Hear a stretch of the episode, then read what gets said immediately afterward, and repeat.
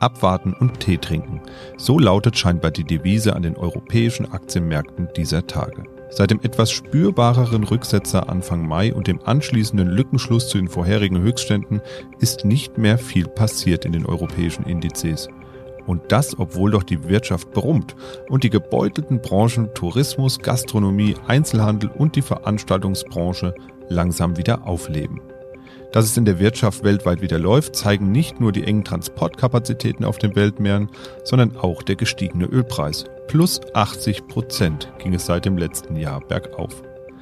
Was lässt die Aktienmärkte verharren? Wie groß ist der Einfluss der neu startenden Branchen überhaupt und wie wird sich der Ölpreis weiterentwickeln? Wir sprechen drüber in dieser Folge Mikro trifft Makro. Mikro trifft Makro. Das Finanzmarktgespräch der DK Bank.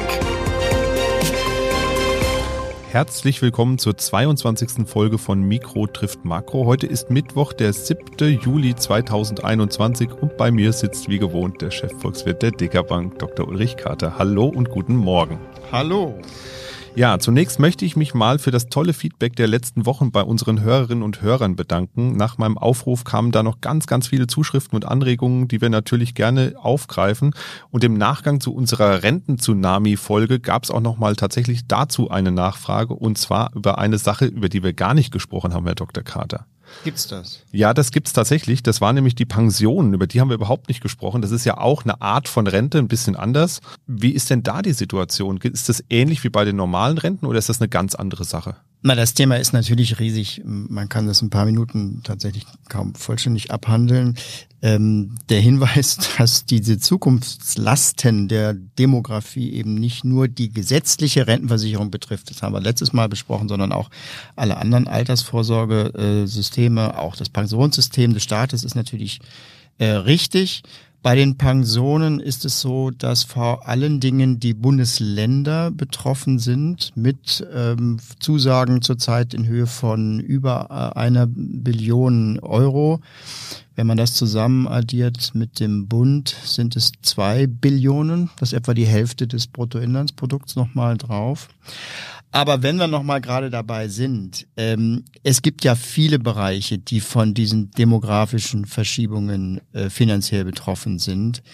Eigentlich gehört der gesamte Bereich der Sozialversicherung dazu, von den Krankenversicherungen bis hin zur Pflegekasse, das Bildungssystem beispielsweise wird sogar etwas entlastet durch weniger junge Leute. Also es gibt ein Konzept, das versucht, das alles zusammenzurechnen. Diese ganzen Belastungen, die da ähm, finanziell in der Zukunft ähm, auf uns zukommen, als, als Gemeinschaft, als Staat. Und diese Belastung als Verschuldung darzustellen, das ist das Konzept der impliziten Staatsverschuldung, heißt das, wo all diese Zahlungen, die da eben äh, in der Zukunft kommen, mal runtergerechnet werden ja, und wenn man dieses Konzept sich anschaut, dann ist Deutschland nicht mit ähm, 80 Prozent verschuldet. Äh, 80 Prozent Verschuldung in Höhe zum Bruttoinlandsprodukt, wie das eben äh, die umlaufenden Staatsschuldpapiere sind, sondern wenn man diese Leistungen noch mit einrichtet, dann sind wir bei 300 Prozent. Das ähm, äh, wirbelt auch alle internationalen Ländervergleiche durcheinander, diese implizite Staatsverschuldsvergleich ähm, beispielsweise kommt Italien wesentlich besser weg, weil Italien eine große Rentenreform schon vor 20 Jahren gemacht hat, wo die Zukunftslasten etwas abgefedert werden. Ähm, also das sind ganz andere Größenordnungen, wobei man hier auch ein bisschen aufpassen muss und der Vergleich mit Verschuldung hinkt ein, ein bisschen.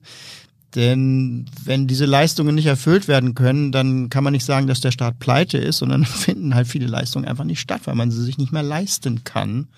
Es zeigt aber vor allen Dingen, wie stark diese Belastungen sind, wie stark diese Veränderungen sind, die demografisch da eben auch auf das finanzielle System zukommen. 300 Prozent implizite Staatsverschuldung, das klingt ja tatsächlich fast dramatisch. Muss man sich da Sorgen machen oder sagen Sie, im internationalen Vergleich ist das geht das noch? Gut, der Spitzenreiter ist in Europa äh, Luxemburg mit einer impliziten Staatsverschuld von äh, äh Größenordnung von 1000 Prozent. Da ist das Pensionssystem noch überhaupt nicht reformiert worden. Nein, wie gesagt, Sorgen machen ähm, nicht in dem Sinne, dass morgen die ganze Welt stillsteht. Aber äh, es wird eben schwieriger, Dinge zu finanzieren. Wir werden uns Gegenmaßnahmen ausdenken. Wir haben ja beim letzten Mal schon davon gesprochen, dass allein die Erhöhung der Lebensarbeitszeit um ein Jahr sehr, sehr viel von diesen 300 Prozent schon wieder zurück. Ja, ich sehe schon, das Thema ist tatsächlich nicht ganz so leicht. Ähm, greifen wir vielleicht irgendwann dann doch nochmal wieder auf. Mal schauen wir mal. Vielleicht nach der Bundestagswahl irgendwann. Wer weiß, was das alles mit sich bringt. Ja, vielen Dank auf jeden Fall für diesen Hinweis und geben Sie uns gerne weiterhin Feedback. Stellen Sie uns Fragen an die E-Mail-Adresse podcast.dk.de oder auch gerne über die Social-Media-Kanäle der DK Bank. Denn zum Beispiel sind unsere Podcasts ja auch als Video auf YouTube abrufbar. Da können Sie natürlich auch kommentieren und Fragen Fragen stellen, das haben wir natürlich auch im Blick. Und falls Sie eine der wenigen sind, die uns noch über den Webplayer auf dk.de beispielsweise hören, dann abonnieren Sie unseren Podcast auch gerne mit einer der Smartphone-Apps, dann kriegen Sie den nämlich automatisch frisch und frei Haus geliefert. Beginnen wir heute mal mit einem kleinen Blick auf die Aktienmärkte. Da muss man doch feststellen, dass sich in den letzten Wochen da vergleichsweise wenig bewegt hat. Im Frühjahr ging es stark bergauf aufgrund der einsetzenden Erfolge im Kampf gegen die Pandemie. Die Wirtschaft hat sie wieder geöffnet so langsam. Da war großer Optimismus erstmal da. Danach passierte aber vergleichsweise wenig und auch in den letzten Wochen blieb es eher bei der sogenannten Seitwärtsbewegung. Ich hätte vermutet, dass die Öffnung einiger wichtiger Branchen nun eher zu noch mehr Zuversicht führt. Oder sind diese Branchen zwar psychologisch für uns wichtig, also wir können wieder essen gehen, vielleicht erste Veranstaltungen besuchen, wie jetzt zum Beispiel so ein Spiel bei der Europameisterschaft, aber eben gar nicht so wichtig für die Börsenprofis? Naja, es ist vor allen Dingen ein Zeichen dafür, dass die Börse eben uns im normalen Alltagsleben schon immer ein, mindestens einen Schritt voraus ist. Denn äh, diese Erholung, die wir jetzt erleben, die ist ja in den Kursen schon ähm, länger enthalten. Die ist ja schon seit dem Frühjahr spätestens drin, wenn nicht sogar schon im letzten Jahr eingepreist worden. Nein, die eigentliche Story des ersten Halbjahres ist ja gewesen, die Befürchtung, dass es zu heftig wird mit der Erholung. Ist ja auch teilweise der Fall, wenn man uns die, die fehlenden Speicherchips anschauen, äh, die leeren Holzläger bei den Handwerkern und äh, das nicht mehr verfügbare Personal in der Gastronomie. Und hier hatten die Finanzmarktteilnehmer Bedenken, ob es Inflationsdruck geben würde äh, insbesondere natürlich mit der Reaktion der Notenbanken auf einen solchen äh, Inflationsdruck. Das wären dann nämlich Zinssteigerungen gewesen und Zinsen, steigende Zinsen sind eben Gift für die, für die Börse. Und das war auch der Grund für diesen kurzen Rücksetzer im Mai. Aber mittlerweile haben sich diese Ängste eben wieder gelegt, weil klar, die Engpässe bei den Lieferketten sind weiterhin da und es dauert noch ein bisschen, bis die abgearbeitet sind. Aber es hat sich doch die äh, Erkenntnis durchgesetzt, dass diese Schwierigkeiten am Ende dann eben doch nur vorübergehend sein werden. Also in der Marktwirtschaft ist es nun mal so, die, die, die Nachfrage schafft sich dann am Ende ihr, ihr Angebot. Die Produktionsketten werden sich auch wieder einrütteln. Das wird dauern bei einigen Branchen, gerade bei den Speicherchips noch ins nächste Jahr äh, hinein. Aber dann wird eben auch der Preisdruck wieder nachlassen.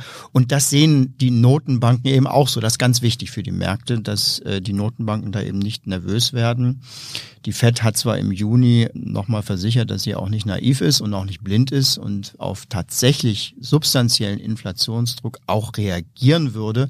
Aber das ist an den Märkten eher positiv aufgenommen worden, nach dem Motto, dass äh, die Notenbanken da nichts anbrennen lassen, Gewehr bei Fuß stehen, aber dass Aktionen gar nicht notwendig werden würden, weil eben auch diese Inflationswelle, diese Preiswelle eben nur eine Welle ist, die dann wieder ausläuft. Ich habe jetzt auch gelesen, dass der Dienstleistungssektor, das ist ja auch ein Sektor gewesen, der besonders gebeutelt war durch die Corona-Pandemie und die ähm, ganzen Schließungen, die dadurch notwendig waren, in den letzten Monaten so stark gewachsen ist wie seit 15 Jahren nicht mehr. Ist das nur so ein Aufholeffekt, der jetzt so einmal so ein explosionsartiges Wachstum, klar, im Vergleich zum Vorjahr logischerweise wächst der Markt stark, weil letztes Jahr war ja nichts. Verpufft das einfach oder kann man daraus auch für zukünftige Wachstumsphasen wieder was rausholen? Nein, das ist eigentlich eher Arithmetik. Also ähm, wir haben enorme Zuwachsraten, weil wir im letzten Jahr enorme Einbruchsraten gehabt haben. Und da muss man sehen, ob diese beiden Zahlen irgendwie in gleicher Größenordnung sind, um dann äh, rückzuschließen, dass man wieder auf dem gleichen Produktionsniveau wie vorher ist und auf dem gleichen Produktionspfad nach oben, wie das auch vorher angelegt ist. Das ist bei allen Konjunkturzahlen immer noch so. Man muss für jede Konjunkturzahlen heute die Vorgeschichte von mindestens einem Jahr, das heißt im Corona-Jahr letzten Jahr mit einbeziehen und diese Verzerrungen, das heißt dieser Vergleich mit dem schlimmen Jahr davor, die werden eben noch bis ins nächste Jahr andauern, an, äh, äh weil im nächsten Jahr dann der Vergleich zu diesem Jahr gezogen wird und dann dieses Jahr ist das Jahr, wo es sich halbwegs anfängt zu normalisieren. Die eigentliche spannende Phase kommt dann danach, also nach dieser Normalisierung und äh, nach diesem Einruckeln, was wir jetzt erleben. Wie sieht eigentlich das Gewässer aus, in das wir eintreten, wenn wir diese Corona-Schnellen hinter uns haben? Was für Trends haben wir eigentlich 23, 24 äh, Richtung zweite Hälfte der 20er Jahre. Das wird das eigentlich Spannende sein für die Märkte. Ja und? Wie sieht's aus dann? Also, ja, man kann können nicht, jetzt ja die Frage nicht so offen lassen. Man kann es natürlich äh, noch nicht äh, sagen, aber wir sind natürlich auch dabei, uns gerade darüber äh, Gedanken zu machen und wir glauben, es sieht gar nicht so, so sehr verschieden aus von der Zeit von vor Corona. Das heißt also äh, eher niedrige Wachstumsraten weltweit sehr niedrige Zinsen weiterhin, weil eben auch kaum Inflationsdruck vorhanden ist. Wir haben einfach ein paar Umfeldbedingungen, die sind auch durch Corona nicht geändert worden. Es ist eben insbesondere auch dieses Demografie-Thema, was wir im, im letzten Podcast ja auch in Auswirkungen auf die Rentenversicherung besprochen haben. Das ist durch Corona auch nicht geändert worden. Was sich ändert, ist durch Corona, was sich ändert, sind die Strukturen der Wirtschaft. In einigen Branchen ist tatsächlich ein bisschen was anders. Die Nachhaltigkeitsdebatte ist befeuert worden. Aber von den großen Ganzen her und das ist ja das, was den Anleger an den Finanzmärkten interessiert. Wie viel Rendite bekomme ich? Wie hoch ist die Inflation, die sie mir die Kaufkraft wieder wegfrisst? Da werden die Trends sich nach Corona ähm, gar nicht so sehr ändern. Ja, das vergleichsweise hohe Aktienniveau, das macht auch den ein oder anderen Kleinanleger so ein bisschen nervös. Man hört immer wieder solche Sachen wie, ja, wie hoch können denn die Märkte noch steigen? Die sind ja schon so hoch. Wahrscheinlich kommt bald mal eine Korrektur. Ist das berechtigte Vorsicht bei Kleinanlegern oder ist da auch viel Psychologie im Spiel? Weil immer wenn Höchststände kommen, denkt man, das ist der neue absolute Höchststand. Naja, also die Bewertungen zurzeit sind nicht besonders hoch. Sie sind hoch, aber sie sind jetzt nicht alarmierend hoch. Das ähm, ist sicherlich eine Diskussion, die, die stattfindet. Aber ich meine, wenn man als, als Bewertungsmaßstab das äh, KGV nimmt, das ist das Kurs-Gewinn-Verhältnis, also wie viel Ge Gewinnjahre brauche ich, um den gegenwärtigen Kurs einer Aktie sozusagen zu erreichen, dann sind wir bei diesem Verhältnis beim KGV etwa beim DAX zurzeit bei, bei 15, genau bei 14,7.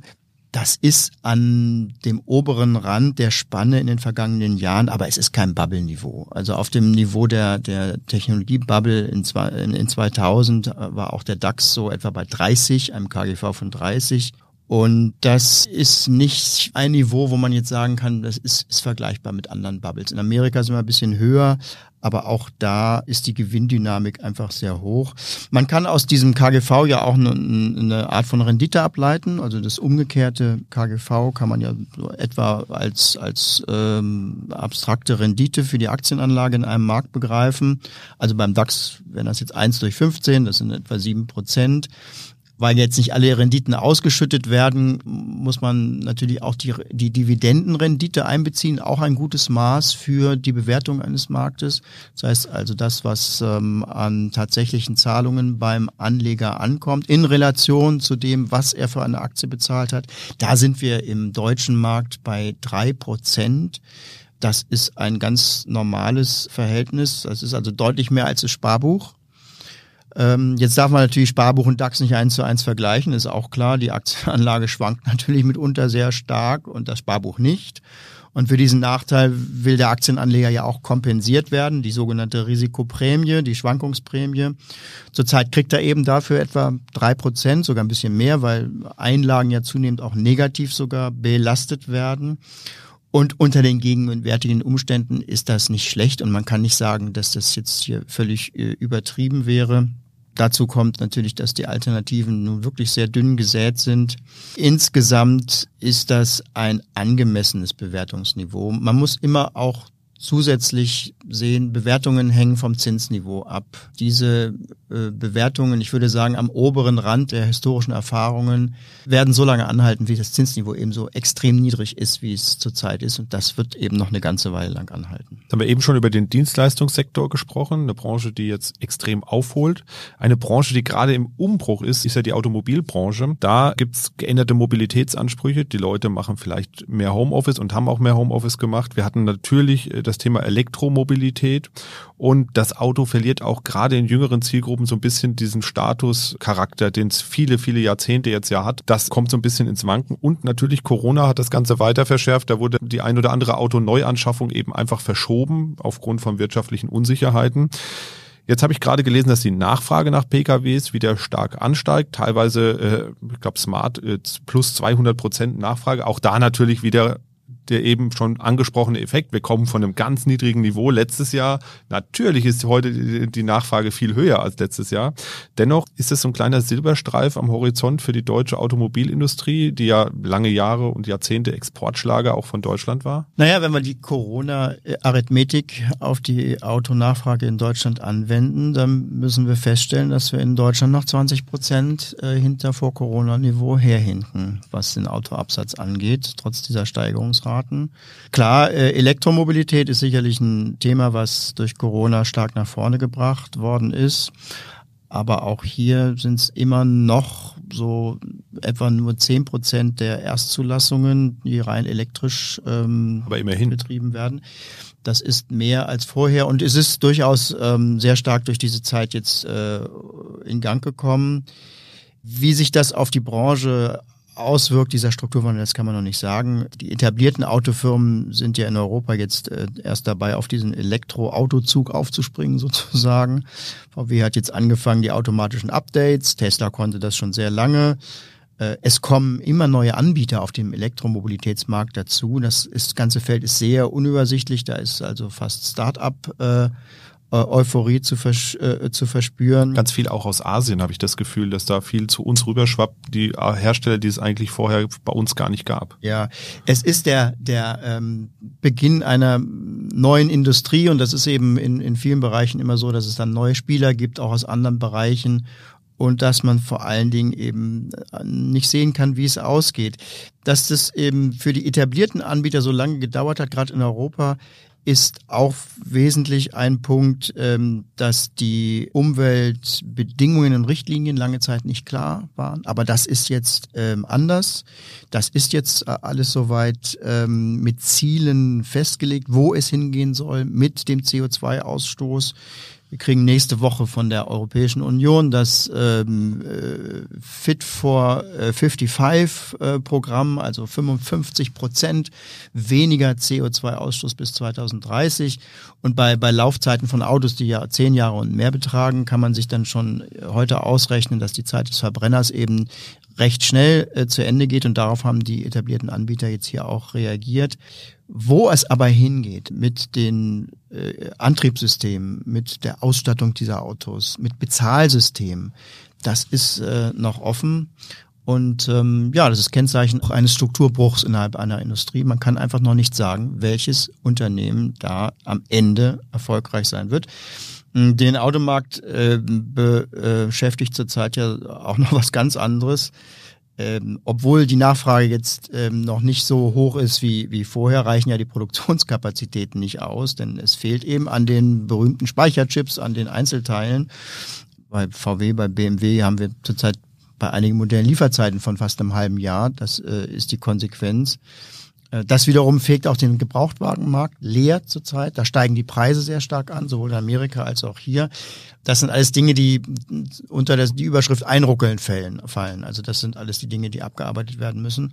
Äh, wichtiger ist sicherlich dieser enorme Strukturwandel in der Industrie. Ja, da kommt passenderweise für alle, äh, die einen Verbrenner fahren, die werden es täglich an der Zapfsäule merken, die Meldung daher, dass der Ölpreis ja auch stark gestiegen ist. Auch da wiederum immer im Kopf behalten, letztes Jahr sehr niedriges Niveau. Dennoch 80 Prozent ging es aufwärts seit letztem Jahr. Das ist ja schon eine erhebliche Aufholjagd, die da passiert ist. Und man muss sagen, das könnte ja auch die Konjunktur ähm, dann hier und da ein bisschen einbremsen. Oder ist es eher Zeichen einer schneller wachsenden Konjunktur? Naja, es geht zurzeit ein bisschen unter in den vielen, vielen anderen Knappheiten. Wir haben eine ganze Reihe von Preisen, die steigen. Jetzt kommt der Ölpreis noch dazu. Das macht sicherlich nicht einfacher, aber ist nicht vergleichbar mit äh, sonstigen Ölpreissteigerungen, denn auch diese Episode wird vorübergehend sein. Die OPEC oder OPEC Plus, wie sie jetzt mit, mit Russland genannt äh, wird, äh, das ist ein Kartell und äh, ein Kartell hat das Ziel, dass man die Mengen verknappt, um den Preis zu erhöhen, damit am Ende für alle Produzenten mehr übrig bleibt.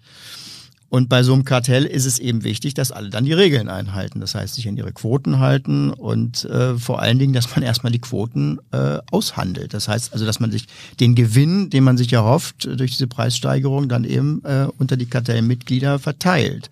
Und da hakt es eben zurzeit. Da gibt es zurzeit ein, ein, eine Wettbewerbssituation, ein Streit zwischen Saudi-Arabien und den Vereinigten Arabischen Emiraten aber auch für diese Kontrahenten gibt es mit steigendem Ölpreis immer mehr Gründe, sich zu einigen. Also der Druck aus den Abnehmerländern nimmt natürlich, der politische Druck nimmt zu. Und zwar insbesondere leiden die Länder, die auch unter der Pandemie zurzeit stark leiden. Das sind Reihe von Schwellenländern, Indien, Türkei, große Ölimporteure. Und die, die trifft es am meisten. Der Druck nimmt also zu, auch aus den Vereinigten Staaten. Aber der zweite Punkt für ein Kartell ist, dass in so einer Situation natürlich die Gefahr besteht, dass das Kartell zusammenbricht, dass ein Preiskrieg dann ausbricht zwischen den, zwischen den Mitgliedern und das hilft natürlich den ähm, Kartellmitgliedern auch nicht weiter. Also am Ende ist ein Verhandlungsergebnis das Beste und das wissen auch die Teilnehmer.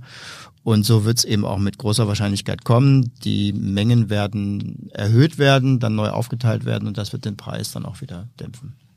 Ja, zum Thema Rohöl spreche ich nächste Woche auch nochmal mit ihrer Kollegin Gabriele Wiedmann, mit der habe ich ja so eine kleine Sonderserie zum Thema Rohstoffe gemacht. Da geht's nächste Woche nur ums Rohöl, ums schwarze Gold. Und ähm, da schauen wir mal drauf, warum ist dieser Schmierstoff eigentlich so wichtig für die Wirtschaft.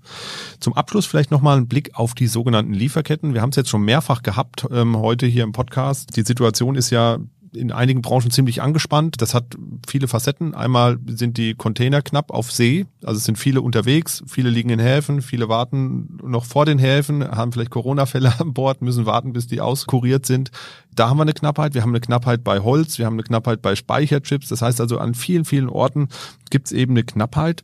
Sie haben eben schon gesagt, es wird sich irgendwie wieder einruckeln. Wie und wann kann denn das passieren und wie lange müssen wir denn damit noch umgehen? Ist es so ein Pfad wieder zurück dahin, wo wir vor Corona waren oder wird uns vielleicht auch ein Teil weiter begleiten? Gerade in der Seefracht hatten wir ja irre Steigerungsraten, was die, was die Kosten für so einen Container angeht. Kommen wir da wieder komplett von runter oder bleiben wir irgendwo stehen mittendrin? Wir orientieren uns bei unseren Einschätzungen sehr stark ähm, an dem, was wir von Unternehmen hören. Und ähm, dort ist die Einschätzung ähm, so, dass diese Schwierigkeiten sich auflösen werden. Das ist auch die Erfahrung aus anderen plötzlichen ähm, Einschnitten, die in Industrien ja immer mal wieder vorkommen. Ähm, die, die Marktwirtschaft ist in der Lage, erstens äh, solche ähm, solchen Sand im Getriebe auch wieder zu entfernen und vor allen Dingen das Getriebe auch umzubauen. Und das ist bestimmt in vielen, vielen ähm, Sektoren, in vielen Branchen notwendig. Also mit nachhaltigeren Stoffen zu bauen beispielsweise, ähm, andere Produkte, die eben Nachhaltigkeit befördern, herzustellen. Aber solche Veränderungen in der Produktionsstruktur, die eben dann die Nach-Corona-Welt unterscheiden von der, von der Vor-Corona-Welt. Die sind jetzt gerade dabei, ähm, äh, umgesetzt zu werden. Das heißt, die Wirtschaft wird, wird etwas umgebaut. Aber das ist ja die Aufgabe, die eine Volkswirtschaft ständig hat, sich ständig neu anzupassen an Nachfragemuster, an veränderte gesetzliche Rahmenbedingungen. Und es kam jetzt mit Corona ein bisschen viel auf einmal, deswegen dauert eben dieser Umbau auch ein bisschen länger. Aber wir sind da sehr zuversichtlich, dass wir wieder in eine Normalität im nächsten Jahr kommen, indem man von diesem Thema äh, Engpässe, ähm, Knappheiten dann eben in der Zeitung zumindest nichts mehr liest. Selbst wenn die in einzelnen Branchen, wenn diese Aufwendungen und Herausforderungen teilweise recht groß sind und lange andauern. Na, da hoffen wir mal, dass wir bald wieder in diese sogenannte Nach-Corona-Welt eintreten, die Sie jetzt eben beschrieben haben und wir diese Knappheiten hinter uns lassen können. Dann vielen Dank für die vielen Einblicke, Einschätzungen wie immer. Ich glaube, das Thema KGV und äh, so weiter, was Sie eben ausgeführt haben, das können wir vielleicht auch irgendwann nochmal vertiefen, weil da bin ich mir nicht sicher, da sind sehr viele Fachbegriffe eben gefallen. Da müssen wir, glaube ich, nochmal ran und müssen nochmal ein bisschen klar machen, wie hängt das eigentlich alles zusammen, diese Bewertungsmaßstäbe, die es da gibt am Aktienmarkt, wäre vielleicht auch mal ein schönes Thema für eine Folge. Wenn Sie noch Vorschläge haben für ein Thema, Fragen haben zu Themen aus der Volkswirtschaft, zu den Märkten, dann schreiben Sie uns, wie gesagt, gerne an podcast.dk.de. Wir nehmen das gerne auf. Und seit Montag, den 21.06., gibt es auch eine kleine neue Videoreihe von uns mit dem Titel Vom Investieren zum Sinvestieren. Dort spricht Moderator und Journalist Patrick Devane mit verschiedenen Gästen rund um die Themen Nachhaltigkeit, Zukunft und Diversität. Und ansonsten gibt's nächste Woche, wie gesagt, den Podcast mit Gabriele Wiedmann zum Thema Rohöl. Und in zwei Wochen hören wir uns dann hier an dieser Stelle wieder. Vielen Dank. Wir machen für heute Feierabend. Machen es gut und bis bald. Tschüss. Mikro trifft Makro ist ein Podcast der DK Bank. Weitere Informationen zur DK Bank finden Sie unter www.dk.de-dk-gruppe.